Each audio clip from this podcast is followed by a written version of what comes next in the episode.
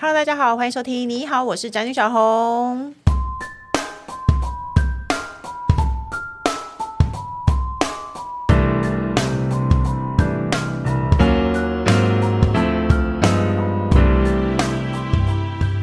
主题是中年以后腰酸手麻该如何终结酸痛？那人生走到中年呢？我的感想就是呢，我现在这个时间真的非常累，就是呢三明治时代，老的老，小的小，然后呢有时候要带着老的去跑医院，然后要照顾小的吃喝拉撒睡，那自己根本就没有空休息，身体状况非常大不如前，然后想要去健身房运动也不一定有时间。所以呢，这几年来，我常常真的觉得这里酸那里痛。哎，我早上起来第一个念头就是我的腰好酸。那大家都知道呢，我是民俗疗法的推广大使啊，按摩啊、刮痧、拔罐这类我都非常喜欢。可是呢，我常常觉得推拿这件事情就是一推拿一时爽，按摩推拿一时爽，好像你之后可能你当下觉得很快乐，可是之后还是没有办法解决你腰酸背痛的问题。那到底是出了什么问题呢？我们今天就邀请到脊椎保健达人来跟我们一起来了吧。我们欢迎今天的来宾，脊椎保健达人郑云龙老师。Hello，小红好，各位听众朋友，大家好。接下来呢，就是呢，整天都躺着，我不知道他会不会酸痛的工程师。Hello，大家好。哎，老师，我想先问你，躺着是不是最健康的姿势？当然不是啊，不是吗？对啊，可是躺着就不会酸啊，坐着常会坐姿不良啊。其实最健康的姿势就是要不停的变换姿势。就是最好的姿势就是下一个姿势。我懂了。嗯，我躺着一直滚来滚去就好了，一直翻身，一直翻身。其实因为人类的身体原始设定是为了要生存，就必须是活动你的身体。哦，以前追捕野兽，人类是要跑很久很久才能追捕到野兽。哦，不管是狩猎啊、采集啊、追捕过程，都是人类要动的。所以你不要以为你姿势正确或者是躺着就没问题，嗯，只要不动就会有问题。哎，那我真的误会了耶，嗯，因为我最近很迷沉迷在那个房间放投影机啊，然后东西都投在天花板上，我就觉得我躺着看电视。真的太健康了，因为坐着很容易姿势错误啊。对，其实就是我们的肌肉筋膜是需要活动的啦。哦、对，因为你有活动的时候啊，它的血液循环才会跑。嗯，然后呢，肌肉的弹性跟张力啊才会是正常的。嗯、所以你一个肌肉筋膜久了没动，它要么就是长而松弛，要么就是短而紧缩。哦，啊，所以一定要有活动。我们讲说劳逸结合啦，休息是可以的，可是最重要是不能休息完全都不动。哎，其实我们睡觉也是会翻身的啊。那如果说活动的话，嗯、以我这个年纪，老师，我今年大概四十五岁，以我这个年纪的活动，你觉得重训好还是有氧好？啊，当然都好啊。其实重训，一定要选一个。重训有氧，如果比较起来，我建议是有氧啦。啊、哦，不，既然不是重，因为现在很流行做重训，嗯、然后而且都说老人要做重训。可是你看超慢跑，它可以接，也也可以有一些肌肉量的维持啊。对，好，所以我的意思是说都好，但是最好的是。重训有氧加上我们讲的感觉统合类的运动，像是有些必必须准度的射箭啊，打那高尔夫球啊，那需要准度呢，就是身体要感觉统合。那不过最重要是还要有筋膜运动，一定要筋筋膜运动。到底怎么运动？嗯、就是老师要教大家的吗？欸、有以筋膜为取向的运动，比如说我们像伸展啊、滚筒啊、好瑜伽啦、啊、皮拉提斯啊，还有那个费费根费登奎斯这种身心运动的，需要把注意力放在运动本身的哦，哦，那一类的。运动其实你会发到比较，呃，像残楼，它也是比较特殊的运动。你怎么那两个字怎么写？禅禅就是我们中国佛家的禅 禅柔术的柔。哦，禅柔 哦哦，我我这么出来，我有看过有人在做这个，所以我说那一类比较接近是筋膜运动，也就是它能够整合了有氧啊，或者是那个肌力训练是。啊，或者是感觉统合类的训练。哦。到以前的人比较没有筋膜运动的概念，那现在其实大家会在健身房使用那个。光滑面的滚筒，对，它其实也是筋膜运动的概念。哦，哎，我老公他就是一个，嗯、他都每天都坐着，然后不太动的。然后他前一阵子，他开始也觉得，你是觉得腰酸背痛吗？反正他开始常在家里拉筋。对，他就看那个 YouTube 影片，然后开始跟着拉筋。是，那很好啊。对啊，其实有做到这种事情，筋膜运动基本上有四个重点，第一个就是伸展类的，哦、第二个要活化你的本体感觉，就是你自己在上在这个空间中自我的感觉。好，好，好，好，本体感觉这个名字很特别，是什么意思？就是你能够不靠眼睛就可以知道你的身体在这个空间中的定位以及用力的方向。例如，你闭着眼睛呢、啊，就不会把牙刷放到鼻孔里嘛。哦，对，那是不是本体感觉很好，对，对不对？哦、可是有的人没有本体感觉会不好，所以像平衡垫上的运动或者是平衡运动，都是这种感觉类的训练运动。哦，那第三个呢，就是要有弹性的运动，像我这些弹震、弹跳。好、哦，那第四个就是要用滚筒来活化你的肌筋膜。哦，所以基本上这一类这四种就是像像是比较接近是筋膜训练。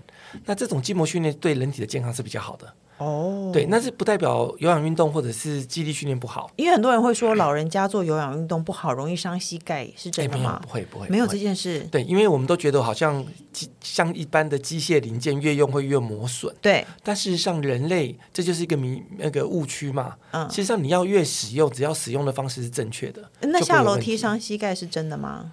嗯，下楼梯的方式不对的话，就会伤膝盖。怎么样叫不对？哦，就是慢慢下。你说我们要砰冲着下哦，我懂了。像我小朋友都跳的，一次跳五六格那，其实那是对的，真的。其实我们看小朋友这样咚咚咚咚跳的很快，有没有？或者是哎，你叫一个五六十岁老人家这样子跳楼梯，我会担心。我的意思是说，你你你回想一下，老人家能不能在原地跳？跳不动嘛？对，代表他的身体是没有弹性的嘛？是。可是人的身体像是一颗球一样，应该要打打到地上能够回弹的。嗯，小朋友的身体是有弹性的。哦，那你说什么样的下楼梯是不好的？稍微有一点点。往前倾，然后速度有点小快的、轻快的，哦你会觉得都感觉是踮脚尖的，那反而不伤膝盖。哦，那你如果每个脚跟都踩得很好，然后用一只脚来承受全身的重量，是先弯曲下降的高度，哦，单脚承重再往前的那种走法，就是不好。传统的走法走得很慢的，嗯，就是没有技巧的下楼梯就是不好。哦，我可以体会，大家可以自己试着练习看看。我们先从没有说什么下楼梯伤膝盖的，走只要走正确的方式都是很好的运动。要要学习怎么样正确的上楼、下楼、坐下椅子、站起来。所以呢，嗯、待会我们会解释老师的课好像有教他这一类的事情哦。那可是，哎，人老了就是会变得没有弹性啊。像我以前年轻的时候，我超喜欢坐云霄飞车，我都不会觉得怎么样。就我有一天。背痛，我从背后一痛痛痛痛痛到头，我都不知道发生什么事情，然后才突然意识到，我陪我儿子去坐非常无聊的儿童乐园的云霄飞车，竟然让我头痛欲裂，是不是我没弹性了？哎，其实这样子哈，就是针对那个下背痛疼痛的人啊，医生做试验就是趴着，然后被动的动他的下肢，他的腰背应该要肌肉要跟着滑动，嗯，可是有下背痛的人，他肌肉筋膜是没有什么在滑动的，那怎么办？也就是说，我们人的膜跟膜之间要能够滑，是，可是因为久不动或者是动的方式不对。他已经僵硬了，那这个年代到全身就已经变得很僵硬，哦、所以你看小朋友能够在地上做滚背，就是说抱着膝盖像滚一颗球一样，哦，瑜伽都会叫大家这样做。对，可是你会发现有的人脊椎像一根棍子一样滚不动了。哦，就是他躺下去就不用，就就不就一根棍子的感觉，所以不可以。那从他的背一直到他的头面部的筋膜都是张力不太没有那个弹性的，嗯，所以他就比较容易有一点点小状况就会变成全身的。全身的问题，但是那，要怎么自我训练让它有弹性呢？嗯，所以我们比较鼓励的是说，哈，疾病管理是有症状去处理嘛。那健康促进就是说，你可不可以每天在生活中睡觉前做一点伸展跟放松的动作，哦，起床做一点对称平衡的。肌那个腰背颈部的重力训练是啊，那你这边又有力量的支撑，又有活动度跟柔软度，嗯、那你的筋膜就不会像菜瓜布一样，你知道吗？哦，菜瓜布就是拉也拉不开，弹也弹不回去。所以这不是老了的必然现象，嗯、是其实你欠缺训练就对。对，其实有的老人他如果有在做运动，好、哦，他其实。走路的感觉也是很很很有弹性的哦。像我看前几年有一个北京一个七八十岁、七十八岁的王德顺老人家走秀上舞台，哇，走的很有精神哦。那就身体有训练，因为他每天在重训哦。嗯，所以还是大家要做身体的训练，好不好？那因为我个人长期有腰酸背痛问题，而且我一直觉得是，比如说有人说是打无痛分娩啦，可是我认为没有这件事。可是我觉得应该是我们生完小孩以后做了太多家务，然后你又抱着小孩，等于你长期弓着身子，等于我没有在。在做家务抱小孩的时候，我可能也在坐在电脑面前写稿。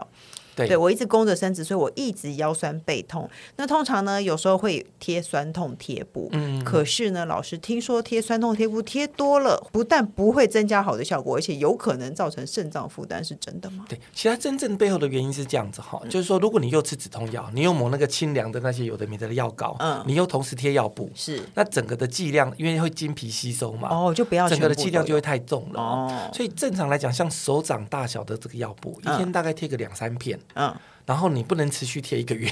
要要说一天要，比如说四小时之内就把它拿下来，对，四到六小时就要拿掉了。哦，不可以贴一天。同步不要再吃一些止痛药，因为其实它贴的那个药布如果有止痛效果的，嗯，就会有消炎止痛的成分。哦，所以它是一样，都是会造成一点负担的。哦，所以根本的原因是说，就像牙痛嘛，你吃止痛药，你牙痛还是不会就比较不痛了，只是你没感觉。可是你终究要去牙医师那边解决根本的问题。是，所以你的筋骨的酸痛也不是突然酸痛，是终于酸痛的嘛。哦，那这种终于发生的症状，你不能只靠止痛，对，你必须要有一个计划来思考，说如何明天会比今天更好。哦，哦那那如果真的很痛，痛到受不了，要去看哪一科啊？嗯，因为痛有很多种，如果像是痛风的痛，当然就可能要看新陈代谢科。肩颈酸痛，像我个人是头仰起来会很痛。OK，头仰起来的，诶，哦颈椎就会痛。那通常就要看附件科。哦，那我报对。如果已经到麻的这个程度，可能要神经外科。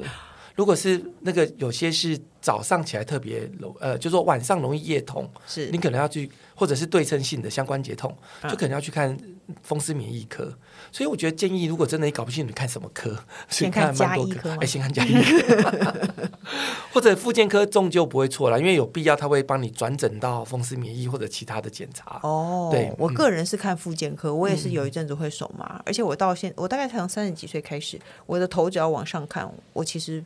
脖子就会超痛。其实哈，我讲各位观众朋友可以做一件事，小红你可以做一件事情，身体把它坐直拉直哈。嗯。你直接把头往后倒，你可能会不舒服，对吧？好，那你现在坐直之后，把下巴往天花板延伸，下巴往上拉，你会觉得好多了吧？为什么明明是同一个动作，好像真的有点不一样哎？对，这就是牵扯到我其实，在很多课程也好，我在很多地方推广的叫做张拉整体的概念，就是你做一个动作要有张拉型运动的概念。所以我们在做也不一样嘛，对不对？为什么你你有没有觉得不一样？嗯、我在问王小姐，其实是会的哦，因为我的我是一个往上仰的时候脖子和肩膀痛非常明显的人。因为你第一次的往上仰是把头往后倒的往上仰，对，没错，所以你会挤压到后面的关节。可是明明从旁边人看我，他是我是在做一样的事哎。对，但是你的内内在的筋肌膜的张力是不一样，因为当你想着你量身高，下巴往上拉的时候，你其实是后方是要拉长，只不过前方拉得更长。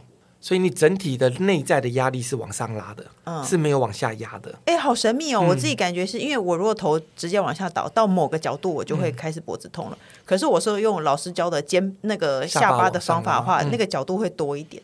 对，就是我会再往后一点才会。而且如果你把肩膀再往外拉开一点，嗯、你的角度可以更多。哎，好神秘哦！是圆肩。哎，我是你的信徒了，怎么会怎么会有这么神？另外两个人没有这样的感觉吗？还是因为他们肩你们肩膀不够痛？对，我是一直都肩肩颈痛的人，而且我是每天都落枕人。待会再来问老师落枕的问题好了。那么我们听说很多是妈妈，所以就会有腰酸跟妈妈手的问题。嗯老师觉得这两个问题该怎么解决？其实我觉得刚才讲到女生啊，生产过后其实你会分泌一种松松弛激素，让骨盆更容易打开，好方便分娩。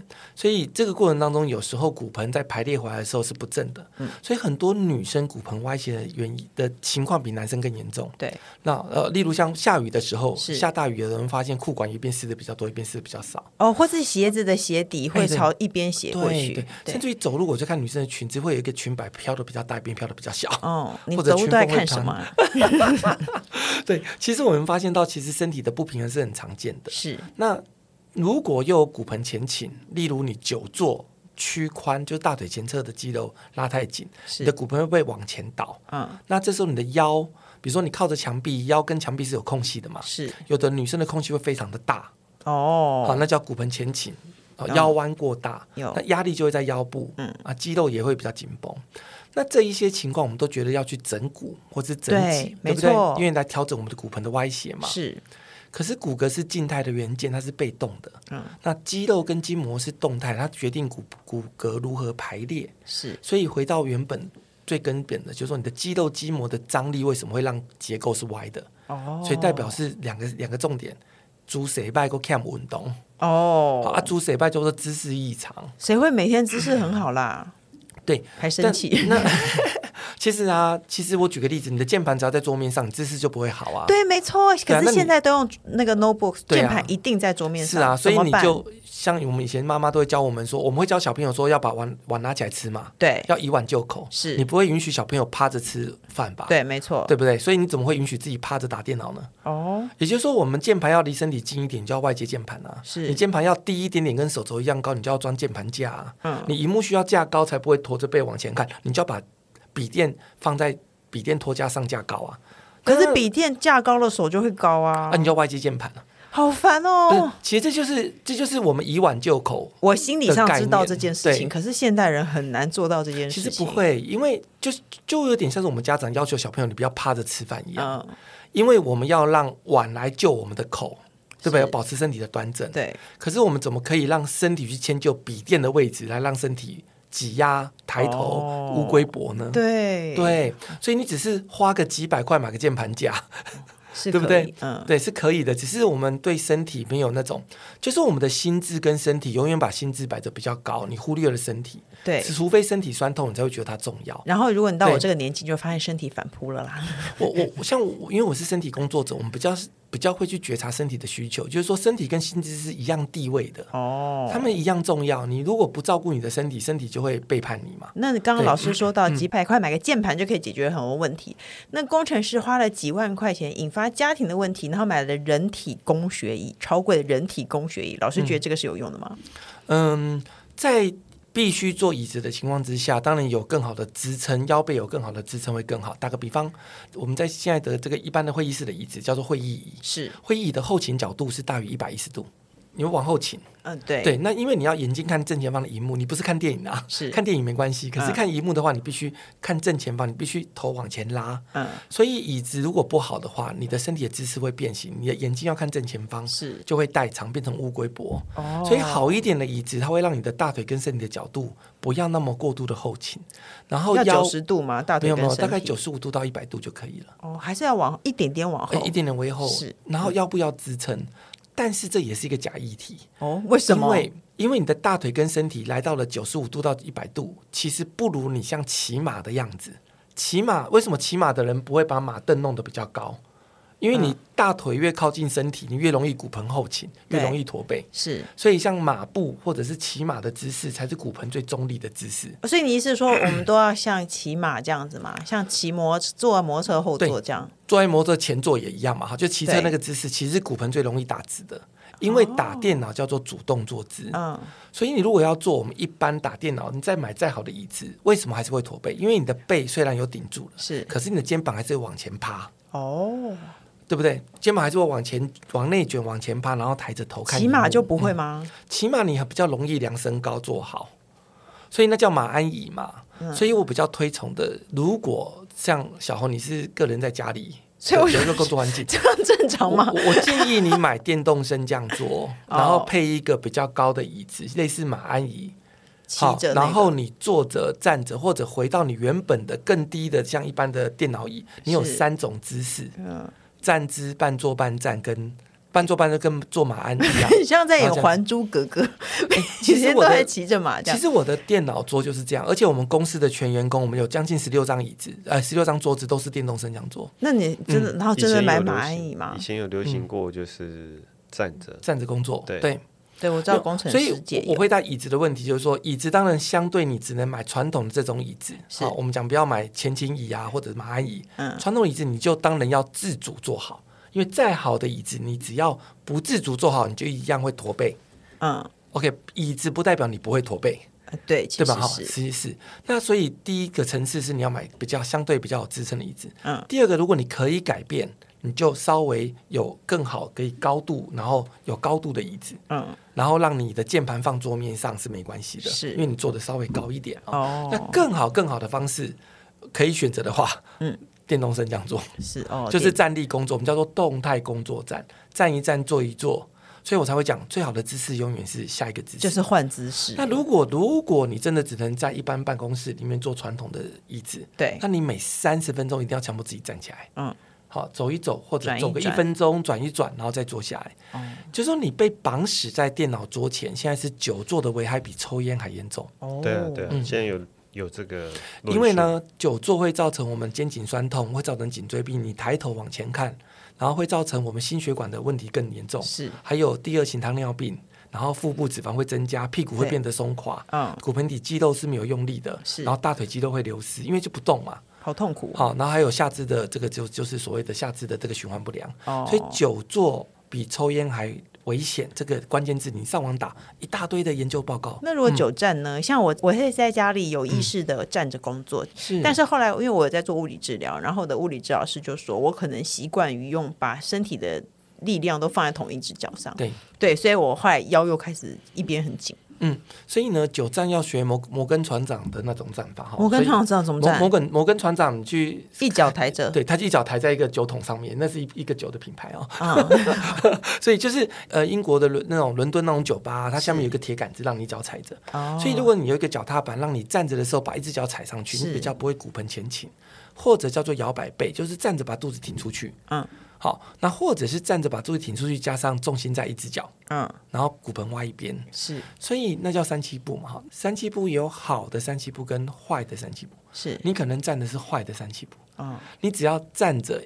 你虽然是三七步，但是你要量身高站好的话，嗯，重心虽然在一只脚，可是它也是身体有张力的，是，就不要垮掉。哦，反正就是大家注意一下，嗯、要一直换姿势，然后就算你是站着，你都要好好的站好，好不好？哎、那郑老师，老师说呢，身为一个那个整复师，你觉得按摩或是整骨可以解决所有问题吗？嗯、呃，它当然对于疾病或者是疼痛、酸痛的控制是有帮助的。嗯，比如说你压压下去放开会有充血的感觉。是，所以我们其实喜欢那个那个是充血，因为你可能缺血嘛。对，就因为都一直不动，一直不动嘛。嗯。可是啊，你每次都靠这件这件事情来处理的话，其实你会越来越严重。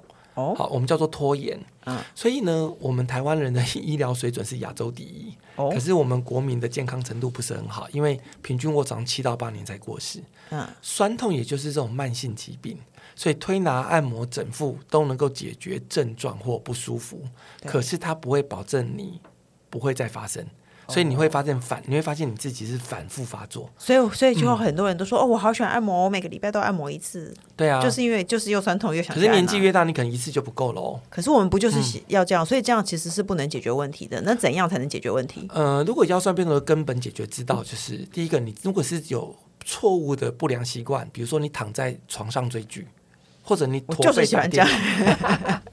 对，那你如果躺在床上追剧，你的你难怪你的这个脖子会相对会比较容易、啊。那你自己说，躺在床上追剧跟坐着看手机哪一个好？嗯，坐着看手机，如果你是你在桌面上有架，一定会低一下头啊。对，就是你不要太低嘛，就不是不能低头，嗯、是不要太低。是，或者是躺在床上这样低着，等于其实你的下巴靠近你的。躺着不是一个很中性的姿势吗？你就只是躺在床上啊。但问题是颈椎就变成倒霉鬼了。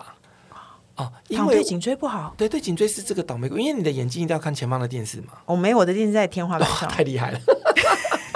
你再告诉我一下，躺着追剧好不好？我的电视在天花板上、哦。如果电视在天花板上的话，相对在前方，嗯，你要挤压你的脖子好多了。哎，对我有看，那这么说来，我前一阵子看了一个报道，他说躺在沙发看电视非常不好，因为你一定会侧一边、啊，因为你的身体向后倒，但是眼睛要看水平面啊，对，所以你的颈椎就变很很可怜啊。对对，所以要放在天花板。但是你如果追剧是躺在天花板上，我觉得这招蛮厉害的。对啊，对，这样对身体很好吧？不能说很好，因为如果少动就不好。哦，但是但是也没有那么糟糕。因为老师一直在致力于推广，就是让大家呢肩颈啊、腰背啊、膝盖都很健康的四十岁后必修的筋膜自愈实践课，这是一个老师在推的线上影音课程。请问他大概有哪些内容？是让我们自己做好自己的，就是自己做好该做的事，不用去介入外力帮忙，这样吗？其实是这样子哈，我们的推我们的理念是这样，就是疾病管理是靠医疗，但健康促进是靠自己。嗯，当你健康的症状就不见了。是，可是当你健康这件事情是要去追求的，可是如何追求健康这这件事情，大概是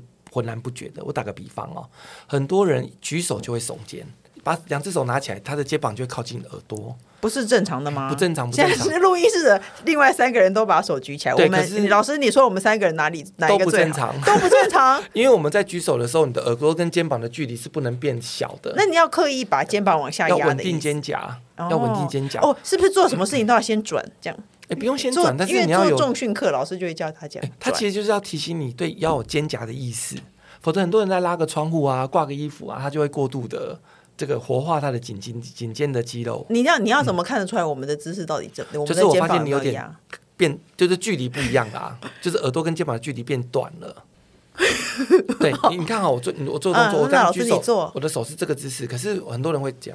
哦，就是肩膀会往上拉。老师，你再做一次，这是不对的。对，对的。那如果肩胛稳定的时候是这个样子。老师真的没有动，这个好可怕。这样不是正常的吧？肩膀的外缘 就是靠近锁，呃，就说我们呃肩峰，就是我们肩膀的外面是会往上拉的，可是肩膀靠近脖子的地方是不能耸上来的。哎、欸，我可以体会为什么你要开影音课了，嗯、因为看着你做，我才知道。我相信听众朋友也完全搞不懂我们在说什么。其实，可是你看到你就知道问题出在哪。对，而且很多人在洗手啊、洗脸啊，哈、嗯，他的姿势都是弯着腰的。不是这，不然怎么办呢？洗手台就是这么矮，曲着宽。好哦，你说蹲马蹲马步，不是不是不是，宽是在我们的腹股沟那个地方哈，就是必须把屁股推出去来下来身体前倾，而不是用腰用肚脐的位置来当转折点。哦。那很多人站起来的时候啊，膝盖会往内夹，我们我们很难 体会对不对？很难对啊，什么叫做膝盖往内夹？他膝盖会往内夹，就是你知道吗？就是你知道鸭子坐姿，老人对，不是老人扶一下膝盖。我跟你讲。女生的退化性关节比男生多很多。对对对，这我知道。因为男生上小号只要站着，女生得坐马桶。哦。而且女生会被教育成你的脚要夹起来。嗯。所以不脚应该要打开。就不是就就是很多女生会大腿，对，练深蹲一样。有的人大腿会内转，小腿外转，这是很常见的。对，没错。那他如果不不会纠正这件事情，他连上下楼梯都有问题。哦，那所以我们课程里面在教人家，第一个，你对你的身体有没有一定的知识觉察跟认知？嗯，接着你有没有动作控制的能力？嗯，那接着能不能用筋膜弹性的概念来呼吸跟做所有的动作？哦，我们的筋膜要有弹性嘛？是。然后能不能在每天你能不能早上起床做一个十到十五分钟的强背运动？是，让你的背部变得很有活力。对，好，让你健康起来，症状就不见喽。哈，然后我们还有陪练版。腰背的、颈肩的跟下肢膝盖的，嗯，好像足部，因为很多长辈他连走路都走不动，对，没错，对不对？我妈妈走路会摇摇摆摆，而且他会跟你讲走不太动，然后去旅游，我就是走不动啊，哎嗯、然后我们就会觉得老了就会走不动，不行不行不行，不行，因为养生先养脚，未老脚先衰。哦，好，所以 他的他的膝盖也好，他的肌耐力也好，他的足底筋膜的弹性也好都没有了，他接着身体的机能就下降了。对，所以其实我们如何在，所以我才会把课程定为颈肩腰背膝盖，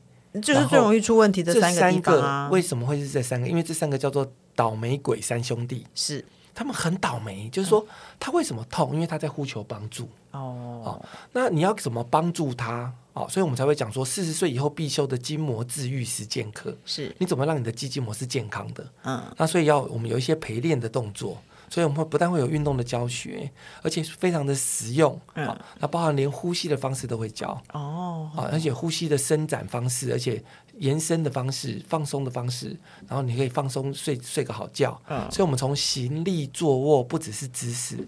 所以我们跟一般的课程不太一样，一般的这一类的课程比较像是疾病管理类的课程。对，例如我们在。调整我们怎么症状？是我们的理念就是，当你全都做对了，就不用管什么是不对的。哦、当你都健康了，你就不会去处理，就用不着去处理症状了。有，我有看，我刚刚看到老师在动的时候，嗯、我是就是深深的体会到这个课程是需要看影音的。嗯，嗯嗯，因为有些事情就是你怎么听，你都好像听不懂。像刚刚老师说的什么什么屁股往后啊，什么那个，我我我其实是有点搞不懂的。可是这个事情，你只要看到别人的动作，你就会知道自己问题出在哪里。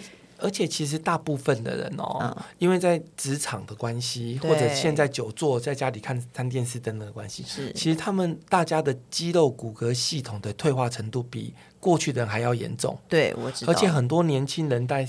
大概大学生就已经在看中医诊所，看肩膀酸痛，哦、很多。那尤其到了四十岁以后啊，我你想想看，我们你刚才讲到上有老下有小，对。然后我们自己又没有时间运动，是，也不见得有时间去跟着大堂课去上什么，例如瑜伽课或什么课，你又不小心又受伤，所以我们对身体是没有概念的。所以是不是需要一个很完整、有系统的，让你把颈肩腰背膝盖，你所有的动作模式都会是正确的。哦、不止如此，你有一个陪练板。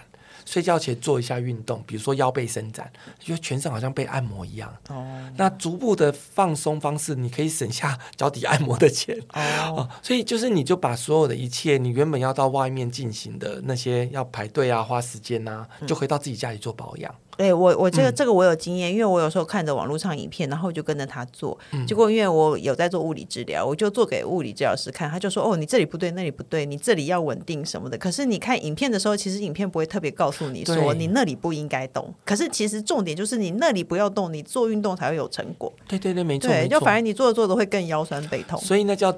叫做姿势的系统化或结构。哦，就是说你如果没有有梯度的，像走楼梯一样，我这一阶这一阶我都对了，嗯，我才能走到那一阶。对。可是我们在看一个片段式的影片学习，我本身也是 YouTuber 啊，我们只会走走走走上去。我每次 PO 了一个影片，我都很担心说，我这个影片会不会让人家去做错或学错？因为我不确定他有没有看过我之前跟这个动作有关的影片。哦，对。可这个系统的影音课的好处是，我们已经规划好了那个学习的顺序。哦。所以你做到一个，我打个比方哈，当我们要教到深蹲或开腿蹲是。这个动作，嗯，你一定要先学会什么叫屈髋。哦，然后你然后接下来你才会越做好这个动作，然后才会应用这个动作去搬东西。哦，它是有一个程序的哦，所以反正如果你听不懂是正常的，你就是要去看老师的课好不好？最后呢，我想问一个问题，因为最近天冷了，很容易落枕，老师要怎么样可以解决落枕这个问题呢？哎，我天天落枕哎。嗯，其实就是你你需要在睡觉前帮助你的肩颈有很好的循环。那怎么办？因为落枕它不是突然落枕，它很像是你长期肌肉张力是不对称的。哦，所以落枕只是一种形象，说我枕头在呃睡到头在枕头外面，是事实上是一种肌筋膜的挛缩。那应该怎么办？哎，要做伸展跟放松。尤其是可以加上一点指压的手法。睡哦，我其实都会用一个按摩垫，晚上这样子一直按着在睡，我觉得有改善。其实是要做一些大动作，哦、然后来带动肌筋膜的那个。比如我们现在坐着，全部人都量身高哈，大家也可以听懂没有？量身高，两手握拳在肩关节前方，嗯，然后把手肘朝夹起来，哈，对不对？嗯、好，往正上方，两手肘往正上方往上拉到最高。嗯，然后这时候拳头会在你的耳朵后方，是夹到最高，拉到最高之后往两边打开，所以两手肘朝向外侧，夹肩夹挺胸放下来。哦，要挺胸，你会发现这个肩胛骨有夹起来的感觉。有好，如果我们做三次，来吸气往上，手肘往上打开，吐气往下。好邪门的录音室，对，然后再往上。你如果做三次之后，你会发现你的整个从你的整个肩胛骨周围到肩膀循环是变好的。嗯。在那里有热热的感觉，会热热的感觉。嗯，那如果再加上，例如两手放在脖子，嗯，然后微微低头，下巴拉起来往上看，然后你压着脖子搓揉一下你的颈部，哦，你就会发现你的脖子被按摩。是，所以其实就是透过一些动作，加上一些指压或者按摩的方式，你会充血在你的肩颈周围。嗯，哦，这是他需要的，因为他长期缺血。我们叫做有缺血性危机，是。那为什么会缺血性危机？当然也跟其他有关。就是说我们虽然睡觉前做一点我们讲动态伸展，是或者指压按摩，好，这都自己来，对不对？你会觉得哎、嗯、很舒服，比较好睡。对。可是根本最重要的原因是你能不能也练到除了腰背的核心力量之外，能不能练到颈椎的核心？平常我们练。对。好，我的颈椎就是欠缺训练，所以我现在脖子会痛到头。其实我教你一招，嗯，你家里不是有面纸盒吗？是软的面纸盒，嗯，你把它反盖在头上，嗯。反盖是，然后做跳加关这样。对，对对对，没错。嗯，然后上面放一个一个零点五公斤左右的书。嗯，你就是坐着量身高，顶着它。嗯，这个动作本身就在训练你的颈部核心，训练脖子的核心。然后一分钟之后转头看右边，一分钟之后转头看左边，再回来中间一分钟。嗯，这样总共四分钟。你每天只要训练一趟。是。一段时间之后，你的颈椎的核心力量就会有了。反正老师的那个课就是教大家在家里自我训练，把身体弄好。而且我刚刚不过转肩膀三次，我现在都觉得肩膀热热的。另外两位有没有觉得肩膀热热的啊？还是我我真的太不动了？我是说真的耶，我的肩膀热热，感觉感觉在跑。而且我刚才都快睡着了，今天整个精神好好。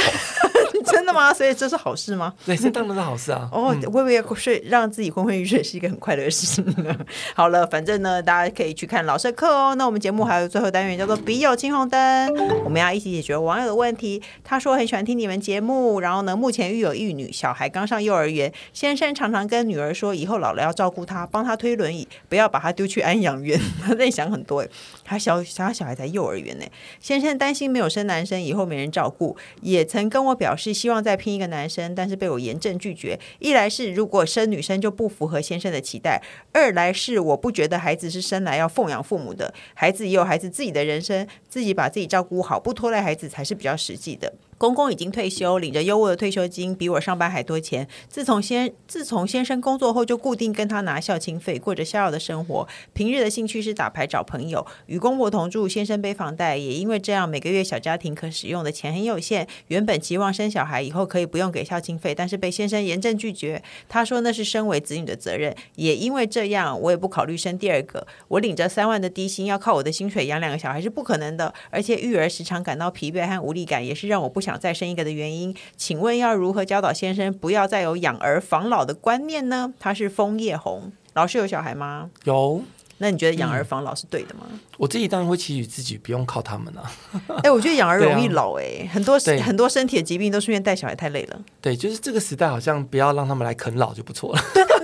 错，我觉得小孩不要啃老就不错。现在还有人有养儿防老的观念，他真的想太多哎、欸。对，所以我们在这个时代有点介于旧观念跟新观念中间啦。像我们这个年代，呃，比较不会想说我养儿是为了防老，是啊，当然当然，当然在早期的长辈们，他其实就是养儿防老，对，他们的观念是这样子，所以这个有点尴尬。现在小孩都啃老，那要怎么告诉一个有养儿防老的观念人，嗯、不要再有这个想法呢？嗯，因为嗯，我觉得这个是跟价值观有关啦，就是每个人的价值观，所以我觉得婚姻其实就是很多时候就是价值观的冲突。我要要是我就会，嗯、如果我看到社会案件有小孩杀父母的，我就会给他看，你说现在小孩都这样，就要告诉他说，现在小孩已经跟我们以前小孩不一样啦，你你要完全要用不一样的方式看待他们啊。对，但是我觉得以他先生的角度可能会思考，就是说其实。